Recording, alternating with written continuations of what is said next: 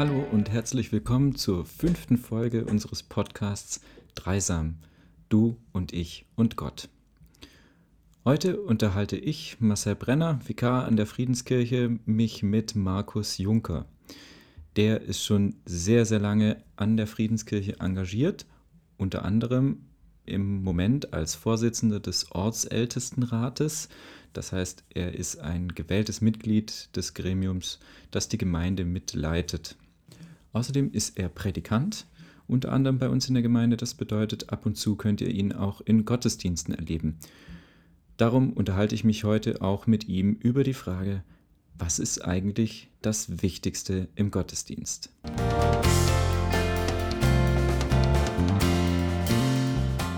Hier gegenüber von mir sitzt der Markus. Schön, dass du da bist und dass du dir Zeit nimmst für diese Podcast-Folge. Ja, äh, willkommen, herzlich willkommen von mir, meiner Seite aus auch. Ich freue mich auch, dass ich hier bin und bin gespannt, wie dieses Gespräch ablaufen wird. Ja, also vielen Dank für deine Zeit. Und ähm, vielleicht sagst du mal am Anfang einfach was zu dir. Wer bist du, was machst du so und was verbindet dich mit der Friedenskirche? Genau, also ich heiße Markus Juncker, ähm, bin inzwischen 54 Jahre alt, habe zwei Kinder, wohne seit 1996 in Freiburg und schon immer auf dem Terrain der, der Friedenskirche tatsächlich. Ja, Echt? bin also zweimal umgezogen, aber immer in diesem Bereich. Ja. Ähm, zumindest beim, bei den letzten, na, eigentlich bei den beiden Umzügen war es mir dann auch schon wichtig gewesen, dass ich nicht unbedingt äh, den, den, den Bereich der Friedenskirche verlasse oder hm, nicht zu weit wegziehe, zumindest, dass ich hier bleiben kann äh, in der Gemeinde. Ja, ich bin äh, beschäftigt an der Universität, bin, bin Mathematiker von Beruf und hatte am Mathematischen Institut äh, beschäftigt und eben dann nach dem Studium mhm. zunächst mal als wissenschaftlicher Assistent hierher gekommen mhm. und habe mich dann an der, an der Uni festgesetzt, gewissermaßen. Hast du auch und, schon hier äh, studiert? Ich habe hier nicht studiert, nein, nein. Okay. Ich habe in Mainz erst studiert und dann in Paris. Ah. Paris dann auch promoviert. Also ursprünglich war das nur ein Auslandsjahr äh, und dann bin ich dort hängen geblieben. bin jemand, der gerne irgendwo hängen bleibt, glaube ich. ähm, genau, und dann eben ähm, nach der Promotion habe ich dann hier an der Uni eine Stelle bekommen.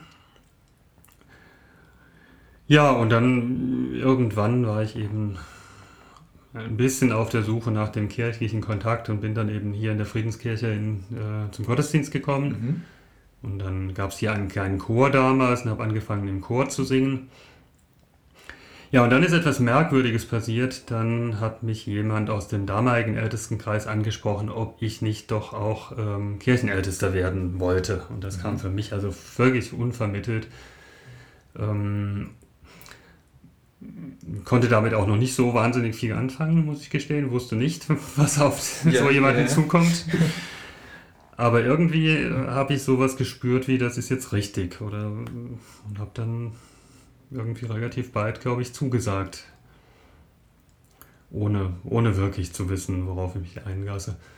Ich glaube, für die damaligen Ältesten war es auch ein bisschen merkwürdig. Da kommt jemand, den man so gar nicht so richtig kennt, der mal beim mhm. Gemeindefest mitgeholfen hat und den man da vielleicht in der Kirche ab und zu gesehen hat und wäre bereit, das zu machen.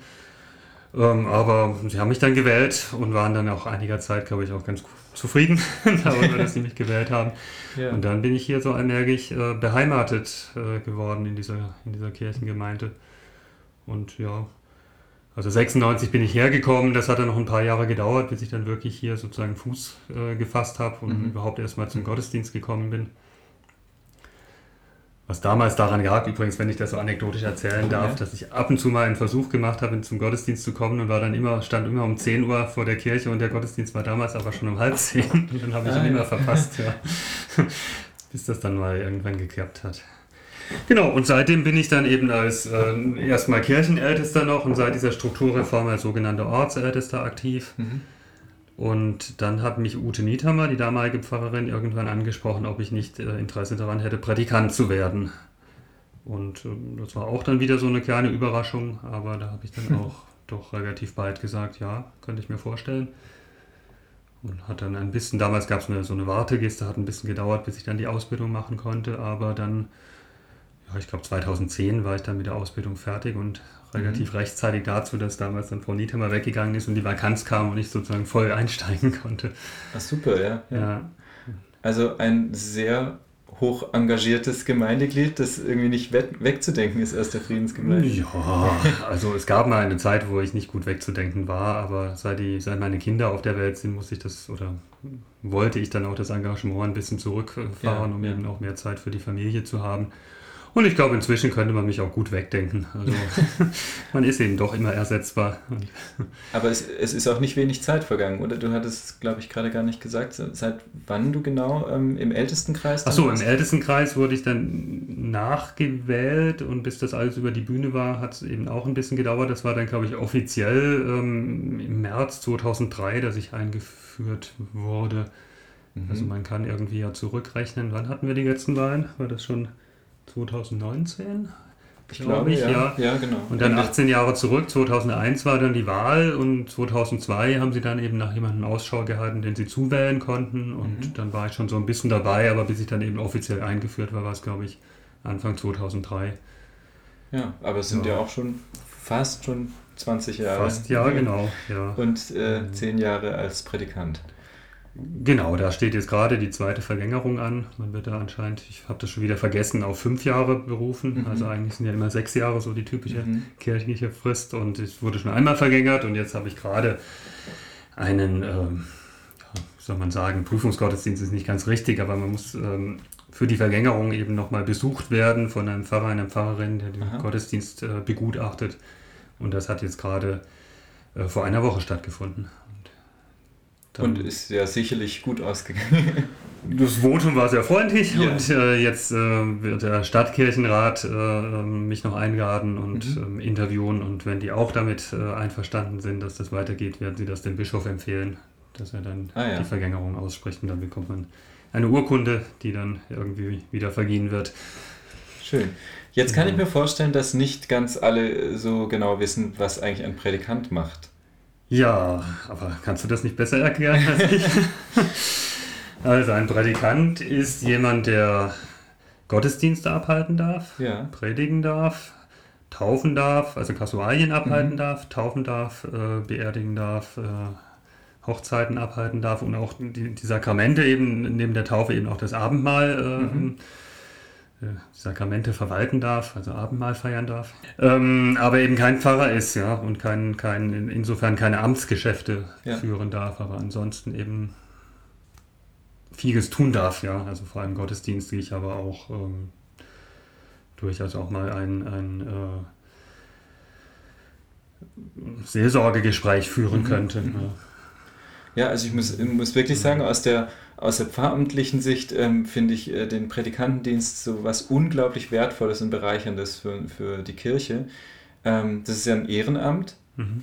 ähm, und es ist ja nicht nur so, dass, äh, dass damit eben das Pfarramt gestützt wird und zum Beispiel Vakanzen oder so gut überbrückt werden können ähm, oder halt Vertretungsdienste dann ähm, gemacht werden können, sondern ich finde, es geht vielmehr um diesen wunderbaren und sehr, sehr, sehr evangelischen Gedanken, ähm, dass die Wortverkündigung eben nicht einem Priester ähm, oder irgendjemandem, der irgendeinen höheren Stand oder höheren Grad hätte, obliegt, sondern dass jeder äh, und jede das Wort Gottes auslegen darf. Ja, das finde ich tatsächlich auch sehr schön. Ja, ja. Aber ich bin immer noch äh, manchmal überrascht, wie viel wir eigentlich dürfen. Ja. Das ja, das, ist, das ist äh, natürlich auch ja, in den Landeskirchen ja. sehr, sehr unterschiedlich. In Baden mhm. ist es sehr viel. Sehr viel, ja. ja. In Württemberg, glaube ich, etwas weniger. Und ja, in, in Württemberg ist es so, so zweischrittig. Ähm, das, mhm. ähm, erstmal gibt es da so sogenannte Lesepredigten, mhm. wo man irgendwie sich dran halten mhm. soll, äh, an die, sagen wir mal, richtige Auslegung. Ähm, aber das ist, glaube ich, auch da ein bisschen historisch bedingt. Und ähm, das war hier ursprünglich auch mal so, da gab es vor kurzem eine Reform. Ursprünglich gab es auch so eine zweistufige mhm. Ausbildung mhm. und dem, nach dem ersten äh, Schritt sollte man eigentlich auch noch keine eigenen Predigten schreiben. Mhm. Das war aber damals schon, als ich das gemacht habe, so ein bisschen in der Reform be begriffen und ähm, wenn ich nur die Predigten anderer hätte vorlesen dürfen, hätte ich es, glaube ich, nicht gemacht. Das ist ja, das schon ich, irgendwie das, das, das, ja. das, Anliegen selber. Ähm, seine eigenen Gedanken dann eben auch ähm, in, in, diese Auslegung hineinzubringen. Und mir ging es vor allem am Anfang so, dass ich doch sehr viele Lesepredigten und Predigthilfen mhm. zu, ähm, zu Rate gezogen habe bei der Vorbereitung und mich selten so wiedererkannt habe da drin, dass ich das übernommen mhm. hätte. Mhm. Aber vielleicht noch ein Aspekt, der, glaube ich, sehr, sehr wichtig ist für die Gemeinde, ähm, was, glaube ich, auch nicht in allen Landeskirchen so ist, dass wir eben auch im Tagar auftreten ja. dürfen ja. und äh, es eben dann für die Gemeinde äußerlich gar nicht ersichtlich ist, ob jemand Prädikant ist oder Pfarrer, Pfarrerin. Ja, das stimmt. Das, ist das auch macht viel aus. Und, äh, damals, es gibt diese Anekdote, damals, als ich in dieser, in dieser Vakanzzeit relativ häufig hier Gottesdienste äh, gehalten habe, da bin ich morgens auf dem Weg zur Arbeit äh, mal an jemanden vorbeigeradet und der rief mir von hinten zu, Herr Pfarrer, so eigentlich wohin? so. ja, und das ja. war dann jemand, der das tatsächlich irgendwie gar nicht, äh, ähm, dem das nicht aufgefallen war. Ja. Mhm. dass es da doch Unterschiede gibt. Ja, das stimmt. Aber auch da muss ich sagen, finde ich mhm. den, den Gedanken, der dahinter steckt, auch wieder einen sehr schönen, nämlich, dass man auch hier eben keinen Unterschied macht, ja, sondern ja. es geht ja darum, dass der Gottesdienst, wie er vollzogen wird, dass der vollgültig ist und dass da jemand steht, der, ja, du hast es ja vorher erzählt, in dem Fall irgendwie auch so eine Art geprüft ist oder mhm. also ähm, einfach dazu ausgebildet wurde, auch Gottesdienste zu leiten und das quasi, ja, also du wirst ja auch verpflichtet auf, ja. auf die Heilige Schrift, ja. auf den ja, Boden des Evangeliums ähm, und äh, dass das Ganze auch irgendwie landeskirchenkonform ist. Äh, genau. Aber es ist natürlich ist immer wieder cool, finde ich, bei, bei Predikantengottesdiensten, mhm. weil äh, die äh, Predikanten und Predikantinnen ja aus anderen beruflichen Kontexten kommen und natürlich andere Fragen nochmal mitbringen können. Und das ist natürlich sehr ergänzend. Ja, ja das glaube ich auch. Und das ist eben so, ich glaube, Gott macht ja, Gott macht auch keinen Unterschied, ja. Also mhm. Gott ist es egal, ob da genau. jetzt jemand steht, der geweiht ist oder äh, Pfarrer ist oder äh, wie auch immer, ja. Das das war übrigens eine, eine der Motivationsgründe für mich. Ich war früher ähm, katholisch mhm. bis 2011, also bis ich angefangen habe mit dem Studium. Ähm, da erst fürs Studium, dann äh, bin ich konvertiert, ähm, nach einem längeren Prozess natürlich. Ähm, und das war einer der Punkte, die ich ähm, im evangelischen Verständnis quasi also viel mehr mittragen kann, die viel mehr zu meinem persönlichen mhm. Glauben passen ähm, dass es nämlich eben keinen Priesterstand gibt und dass vor Gott da gar kein Unterschied besteht und deswegen, also natürlich sollte jemand irgendwie gewissermaßen ausgebildet sein, dass, dass Gottesdienste ja, einfach ja. halt auch schön gestaltet sind, dass, dass da Menschen gerne hinkommen, aber ähm, eine, eine, Auslegungshoheit hat eben kein, kein Pfarrer. Ja. Ähm, Wobei ich den, ja. den Gedanken gut verstehen kann und auch faszinierend finde, also diese, diese Vorstellung, dass man durch irgendeine Art von Einweihung äh, einen, mhm. einen näheren Zugang, einen, einen, anderen Zugang zu Gott hat als sozusagen der Normalmensch. Ja. Ähm, ja. Spannend. Ja. Also soll ich mal sagen, rational äh, hänge ich dem nicht an, sondern finde also auch mhm. die, die, das evangelische Verständnis da ähm, unterstütze ich voll und ganz, aber so emotional kann, kann ich das schon auch irgendwie so ganz, ganz gut nachvollziehen, ja, dass man sich da äh, vielleicht auf eine andere Art und Weise auch nochmal geborgen fühlt, wenn man irgendwie denkt, da ist mhm. jemand, der warum auch immer äh, einen tieferen Einblick irgendwie hat und, und ähm, ja, vielleicht eine Kraft oder etwas besitzt, was, was, was andere Menschen halt nicht haben. Ja. Ja, das, das kommt ist, hin, ja. hin, und wieder mal vor, dass Menschen einem das auch so herantragen, Tragen. irgendwie sagen, mhm. ja, sie als Pfarrer müssten doch, mhm. ja, äh, aber das... Und ich glaube auch, dass es Menschen gibt, die, die irgendetwas ausstrahlen können, was man sich nicht aneignen kann durch, durch Studium und, und Ausbildung. Aber das ist eben genau das, ja. Das geschieht meines Erachtens eben nicht dadurch, dass einem der Bischof die Hand auflegt genau. oder dass man irgendwie ja. ähm, äh, fünf Jahre Theologie studiert hat, sondern das ja. ist irgendwie eine andere Gabe. Ja. Und das ist ja auch das, was die, was die Bibel in vielen Geschichten von, von Jesus vermittelt, ja, dass er ja irgendwie auf eine Art und Weise gewirkt haben muss, die man, die man sich kaum vorstellen kann. Ja. Also durch durch, Klar, durch ja. seine Persönlichkeit, durch seine Präsenz. Ja. Eben, der hat auch kein Talar getragen und da gab es auch keine, nicht, ja. keine äh, liturgischen Formen, nach denen der Gottesdienst ablaufen muss. Ähm, ja. Aber wenn wir nochmal beim Gottesdienst sind und mhm. beim so, also du hast ja jetzt mehr oder weniger gesagt, es geht ja darum, das, das Evangelium irgendwie den Menschen nahe zu mhm. bringen mhm. und das irgendwie erlebbar zu machen vielleicht auch. Ähm, oder darüber im Leben zu sprechen. Ähm, was würdest du denn vielleicht sagen, was dir das, also ganz persönlich mal, ähm, das Wichtigste am Gottesdienst wäre? Wenn man irgendwas auf gar keinen Fall wegstreichen dürfte, weil jetzt zum Beispiel durch Corona-Richtlinien der Gottesdienst ein bisschen kürzer sein muss. Ähm, wäre das die Predigt überhaupt? Nein. Oder? Das ist leider das, was durch Corona weggefallen ist, das ist der Gesang eigentlich. Ja. Also tatsächlich ja? ist die Musik das, mhm. was mich am allermeisten, ähm, würde ich jetzt sagen, ja, mit, mit, mit Gott verbindet. mhm. Also es muss vielleicht noch mal ganz kurz aushalten, äh, ausholen. Ich, ich war als ähm, Jugendlicher und junger Erwachsener eigentlich sehr, sehr kirchenfern und äh, kirchenskeptisch. Und, und das, was mich, glaube ich, am meisten verbunden hat mit der, mit der Kirche weiterhin, war die, war die Musik. Ja? Also so ja. etwas wie Bach, Weihnachtsoratorium, mhm. äh, aber durchaus auch das, das Singen im Gottesdienst, wenn ich dann mal dort war, was damals nicht häufig passiert ist. Und das ist für mich mit das Wichtigste tatsächlich, ja. Das, das, ähm, mhm. Warum? Weil die Musik irgendwie nochmal etwas anderes anspricht als nur den Intellekt. Und ähm, ja. vielleicht nicht nur das Singen, also die Musik selber, ja, die ja jetzt in, in Corona nicht ganz weggefallen sind, ist, aber ein Gottesdienst ohne Musik wäre für mich tatsächlich nur ein halber Gottesdienst. Mhm. Und dann gibt es Elemente, ich glaube, man kann ohne Predigt auskommen. Ich würde nicht auf das Vaterunser verzichten wollen, ich würde nicht mhm. auf den Segen verzichten wollen. Mhm.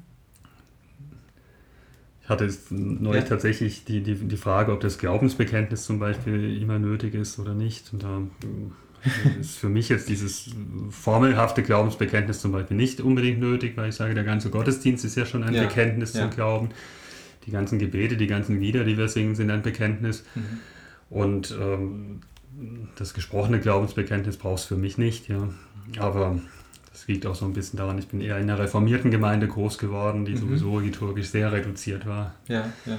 Zweimal Abendmahl im Jahr, ein Karfreitag bei der Konfirmation und ähm, sonst nie. Sonst, so ist meine Erinnerung, ja. Ich glaube, sehr selten zumindest, ja, vielleicht. Mhm. Ähm, Gab es schon mal noch die ein oder andere Gelegenheit, aber das war das, ist das, woran ich mich erinnere. Das fehlt mir zum Beispiel sehr in der Corona-Zeit. Das, ja, das Abendmahl. Das Abendmahl, ja. Ich muss gestehen, habe ich natürlich jetzt auch einen ganz anderen Bezug nochmal äh, ja. durch meine, äh, ähm, ja, also durch, durch die Gemeinde, das Gemeindeergeben hier ähm, zum Abendmahl bekommen. Weil es eben hier auch ein Gemeinschaftsmahl ist. Ne? Das mhm. finde ich auch ganz, mhm. ganz schön. Also in meiner ähm, Heimatgemeinde, da, da wurde der, der, der Brotteller durch die Reihen weitergegeben. Jeder mhm. hat sich mhm. ein Stück genommen und, und die, der Kelch genauso. Da war eben ähm, nicht so dieses. Äh, also es war jeder für sich gewissermaßen, ja, und, und, nicht eben dieses Gemeinsame, was bei uns, finde ich, sehr schön durch diese Kreise um den Altar äh, mhm. ausgedrückt wird. Ähm, naja, und ich war natürlich irgendwie auch noch jung und habe wenig Verständnis vielleicht insgesamt ja. dafür gehabt. Aber es wurde auch wenig Verständnis vermittelt, muss ich sagen. Ja, es ist auch manchmal mhm. schwierig. Also mhm. mir persönlich ist es einfach so, so ein Herzensanliegen des Abendmahl. Ich kann das aber auch verstehen, wenn man eine gewisse Distanz äh, hat ähm, und es nicht so das Wichtigste findet. Genauso letztlich ja auch beim Glaubensbekenntnis. Ich habe ehrlich gesagt ähm, mein ganzes Studium über äh, mir da nie Gedanken drüber gemacht. Und dann ausgerechnet im letzten Semester, bevor ich angefangen habe, aufs Examen zu lernen, mhm. habe ich eine Hausarbeit geschrieben über eine Vorform dieses Glaubensbekenntnisses, mhm. das wir heute so sprechen, also das Apostolische. Ähm, und und habe da erstmal gemerkt, wie wahnsinnig gut durchdacht das ist, das was ist, da ja. alles drinsteckt mhm. und dass es gar nicht so selbstverständlich ist, sich zu dem allem zu bekennen. Ähm, aber klar, das ist natürlich also diese Vorform, die, die ich da in der Arbeit hatte, war von äh, aus dem Jahr 403. Ja, das ist natürlich auch uralt. Seither hat das eben natürlich hat sich vieles verändert. Wir würden mhm. heute andere Dinge bekennen müssen, um noch zu provozieren oder so oder um es abzugrenzen. Und das ja. sind ja auch gerade nicht die Bestrebungen. Klar, und damals war das eben wichtig, um sich gegen irgendwelche anderen Strömungen innerhalb der, ja. der, der Kirche abzugrenzen. Für mich ist heute der Aspekt eigentlich dieser, der, der Tradition, ja, dass wir uns ja. damit in eine, in eine kirchliche Tradition ja. stellen und, und, und unsere Wurzeln nicht vergessen, eigentlich fast mhm. wichtiger als, wobei es auch, finde ich, sehr, sehr tröstlich manchmal sein kann, etwas sprechen zu können, über das man nicht nachdenken muss. Ja. Und das, mhm. ist beim, beim Glaubensbekenntnis so, ja, wenn ich drüber nachdenke, wird es natürlich problematisch an vielen Stellen. Ja. Und man muss sich überlegen, will ich das eigentlich so sagen oder muss ich es für mich so interpretieren, dass es äh, für mich stimmig ist, was, was, was ich kann, glaube ich, an vielen Stellen. Aber wenn ich ein Glaubensbekenntnis schreiben würde, würde es natürlich ganz, ganz, ganz anders aussehen, mhm. klar. Aber schön finde ich das natürlich auch beim Vater Unser. Ne? Also das ist, ist ein Gebet, was einfach sehr, ähm, auf das man sich sehr zurückziehen kann, ja, wenn man ja. irgendwie in, in einer inneren Not ist oder nicht weiter weiß, dann muss man nicht eigene Worte finden, sondern mhm. kann sich darauf eben stützen. Das, das ist ganz toll, finde ich. Ja. Das finde ich einen schönen Gedanken, ja. dass das Vater unser quasi immer, immer tragfähige Worte sind und, mhm. und äh, also auch ein bisschen entgegen dem Glaubensbekenntnis mehr so was Verbindendes sind ja, ja auch und, und, eben nicht dieses äh, Abgrenzende, was, was das damals war. Ja wäre jetzt auch mal eine spannende Frage, äh, sich zu überlegen, was Jesus wohl äh, gesagt hätte, wenn er ein Glaubensbekenntnis hätte Aha. formulieren sollen. Ja, ja, gut, ich meine, er hat ja sozusagen das Doppelgebot der Liebe, könnte man sagen, ist, ist eine Art Glaubensbekenntnis von ihm. Ja, ja. Aber wie er sich zu einem so zu einem kirchlichen Glaubensbekenntnis gestellt hätte, was er dazu gesagt hätte, würde ich schon spannend finden. Das stimmt, genau. Ich glaube nicht, dass wir es unbedingt als Kirche hören wollten, aber ja.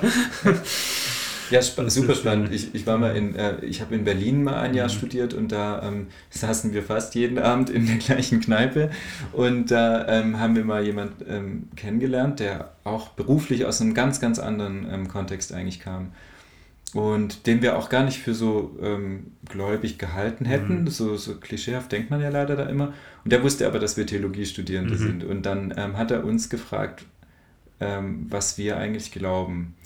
Und ich bin voll in diese Falle getappt als, als Student und dachte halt so, wow, das kann man ja gar nicht so einfach zusammenfassen. Und mhm. äh, da muss ich jetzt irgendwie mal gucken, mhm. was mir über die mhm. Jahre jetzt so wichtig geworden ist. Und ähm, ich finde den Gedanken von dem Theologen spannend und von dem. Aber darum ging es ihm natürlich gar nicht. Und einer am Tisch hat dann einfach gesagt, ich glaube, dass Jesus Christus mein Gott ist. Und das war äh, das hat ihm auch erstmal gereicht, weil er ja, wollte das, ja. er wollte ja gar nicht Worte haben, die man so verstehen muss, sondern ähm, einfach was, was aus dem Herzen kommt. Mhm. Und das kann natürlich beim Vater Unser manchmal viel mehr sein, ähm, als, als bei so einem ja, starren Glaubensbekenntnis. Mhm. Ich würde übrigens einen großen Unterschied zwischen gläubig und fromm machen, ja, weil du das gerade so ein bisschen ja, gesagt ja. hast, ja. Also ich glaube, es gibt sehr, sehr viele Leute, die auf irgendeine Art und Weise gläubig sind, ohne mhm. dass ich das äh, in, in einer Frömmigkeit, sage ich das, nenne ich das jetzt halt mal ausdrückt, die, die äh, ja, sich vielleicht äh, darin bemerkbar macht, dass man jetzt eben ähm, in die Kirche geht oder gewisse Verhaltensweisen mhm. an den mhm. Tag legt oder Gebete spricht oder das Glaubensbekenntnis äh, aufsagen würde oder solche Dinge. Ja. Also ich glaube, das Gläubigsein, das, das ist, geht, geht viel, viel weiter. Ja. Gibt es ja, bestimmt auch sehr viele Leute, die es irgendwie sind, ohne dass sie es von sich behaupten würden. Das stimmt, ja. Mhm. Vielleicht, ja, vielleicht auch nicht, aber vielleicht hast du auch ein bisschen mehr mit solchen Leuten zu tun als ich jetzt. Ähm, ja, kann ja, natürlich sein, ja. Ja, weil du bist ja ähm, Mathematik-Dozent. Genau, ja, also ja, ja. Also auch, auch genau, arbeitest als Mathematiker halt vor allem mal. Ja. Genau, ich habe also ja. und hast mit anderen viel mit Verwaltung da auch zu tun, aber äh, unterrichte auch, ja genau. Habe mit anderen Mathematikern zu tun, genau. Und ähm, ja, da gibt es wenige, von denen ich weiß, dass sie sich bestimmt auch als gläubig bezeichnen würden mhm. oder die, dass die regelmäßig in die Kirche gehen. Und, und viele, von denen ich nicht viel weiß, die, glaube ich, äh, da auch sehr zurückhaltend wären, wenn man, wenn man sie darauf ansprechen würde. Ähm, aber bestimmt auch irgendwie eine Art von Vertrauen in das Geben haben. Mhm. Ja. Ohne vielleicht, dass sie jetzt unbedingt von Gott reden würden oder so. Ja. Und ja. Also ich habe auch äh, nebenher eine Weile ähm, Chemie studiert mhm. ähm, zum Theologiestudium und ganz, ganz oft wurde ich angesprochen, ähm, vielleicht kennst du dieses, äh, diesen Vorwurf oder dieses ähm, Vorurteil, dass Menschen sagen, das passt doch nicht zusammen. Ja, Naturwissenschaftliches ja. Denken und mhm. gläubig sein, ähm, Religion überhaupt, das passt doch nicht. Ja, das, also das gibt es, glaube ich, oft, dass, dass man irgendwie denkt, äh, Glauben ist irrational und, und ist mit sozusagen mhm. Vernunft äh, nicht zusammenzubringen oder äh, und mit, mit, mit Sichtweisen, die sozusagen eher auf, äh, auf Ratio begründet sind. Ich glaube, als Jugendlicher habe ich auch so gedacht. Inzwischen ja. ist es mir äh, unklar geworden, warum man so denkt. Weil es das eine bezieht sich halt auf gewisse äh, Erfahrensaspekte des Lebens und das andere be bezieht sich auf andere. Ja? Also wenn ich mit Naturwissenschaften mhm. versuche, die Natur zu erklären, heißt das, äh, und, und vielleicht als Mathematiker die mathematischen Methoden und die mathematische Sprache zur Verfügung stelle, damit man das machen kann, heißt das ja nicht, dass das alles ist ja? und dass es darüber hinaus nichts mhm. mehr gibt. Ja? Mathematik ist vielleicht nochmal ein besonderer Fall, weil Mathematik ja an sich keine Naturwissenschaft ist. Ja. ja. Das, womit wir uns beschäftigen, ähm, oder die meisten von uns, also Klammer auf, man kann Mathematik natürlich auch äh, einfach nur dazu verwenden, konkrete Probleme des Alltags zu lösen. Ja. Mhm. Zum Beispiel, man will eine Rakete auf den Mond schießen dann muss man wahnsinnig viel ausrechnen, damit die äh, dort ja. ankommt, weil man irgendwie wissen muss, wie man, mit welcher Kraft äh, schießt man die ab und wie steuert man sie, damit sie dann hinkommt. Ne? Mhm. Äh, und dazu braucht man viel Mathematik und ähm, das ist natürlich dann sozusagen Mathematik, die, die man einsetzt, um, um konkrete Probleme zu lösen.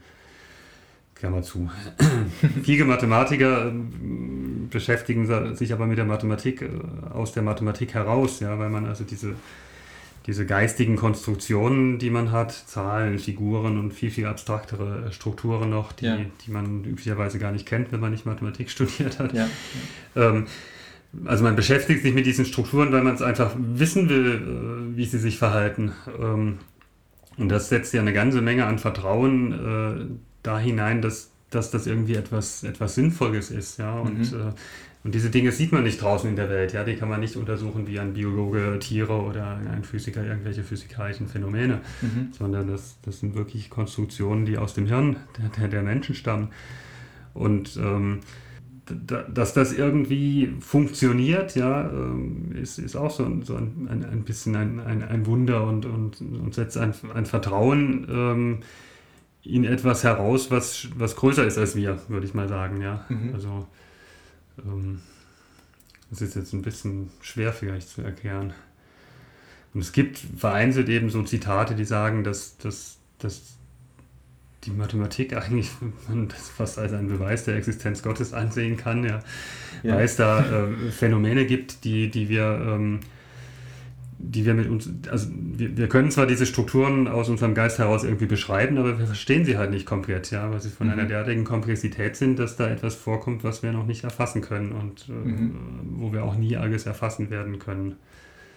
Und trotzdem und dann, versucht die Mathematik. Trotzdem äh, versucht man es irgendwie äh, ja. zu, zu, verstehen, ja. Und, ähm, und das nach Regeln der Rationalität. Nach, nach Regeln der Rationalität, genau. Ja. Und aber dass es da sozusagen mehr gibt als das, was wir jemals ähm, erfassen können und erforschen können, mhm. das ist da ein, ein, ein Gedanke, der ähm, ja zumindest im 20. Jahrhundert in der Mathematik eben äh, klar geworden ist. Ne? Und ja. äh, dass das alles irgendwie doch funktioniert und nicht irgendwann herauskommt, dass, dass das alles inkonsistent ist und wir in Wirklichkeit uns ständig in Widersprüche äh, verwickelt mhm. haben, die wir nur noch nicht erkennen können das, das ist eben auch so ein, eine Art Urvertrauen, die man in, in diese Disziplin hineinsetzen muss, in, in mhm. seine eigene Tätigkeit.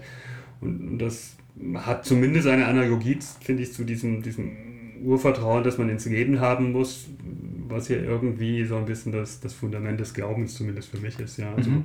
Mhm. Für mich heißt Glauben vor allem Vertrauen, ja, also gar nicht. Ja. Ähm, ich glaube, dass es Gott gibt, das kann man sagen, ja, aber was das genau bedeutet, ist ja auch nicht so, so richtig klar, sondern für mich bedeutet es immer eher, ich, ich habe ein Vertrauen darin, dass ich von etwas getragen werde, was ich selber nicht äh, erkennen, nicht vollständig jedenfalls erkennen kann, nicht erforschen kann, was mich übersteigt und größer ist als ich.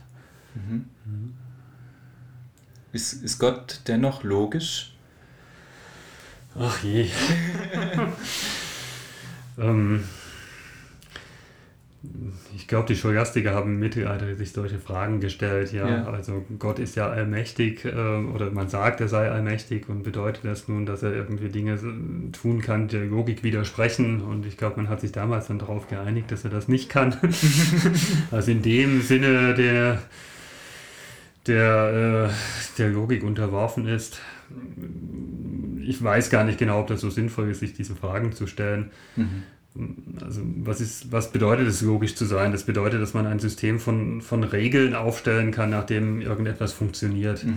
Und ich, das würde ich sagen, kann man für Gott nicht. Ja. ja. Weil das würde bedeuten, ihn klein zu machen. Das würde bedeuten, dass, dass wir ja. ihn so beschreiben können, dass wir ihn eben verstehen und äh, berechnen können. Und das, das kann man nicht, ja, weil Gott für mich das ist, was auf jeden Fall alles übersteigt, was wir uns vorstellen können. Mhm. Also eher so etwas wie etwas Unendliches im Vergleich zu uns Endlichen. Ja, ja, ja. ja. Oder, also genau. Mh. Das heißt, diese, diese Kategorien von, von Logik und Rationalität passen aus diesem Grund eben nicht so sehr auf die, ähm, genau. die Größe Gott. Also ähm, ich würde sagen, das darf nicht dem widersprechen, ja. Also es mhm. darf nicht so sein, mhm. dass der, wenn man an Gott glaubt, dass das dann unsere Rationalität in den Bereichen, wo wir sie anwenden können, wo sie sinnvoll sind, äh, aushebelt. Äh, mhm. Aber in die andere Richtung funktioniert es halt nicht. Ne? Also ja. es reicht nicht, um jetzt irgendwie Gott verstehen zu können oder Gott erforschen zu können. Du hast ja auch eine ähm, schöne Bibelstelle dazu gefunden, die ich finde, ja. dass sie sehr gut an diese Stelle passt. Ähm, bevor äh, du sie einfach am Schluss nochmal ähm, den Hörerinnen und Hörern so in den Raum stellst, möchte ich dir nochmal danken für deine Zeit und für das Gespräch. Ich fand es sehr spannend, dich ein bisschen näher kennenzulernen.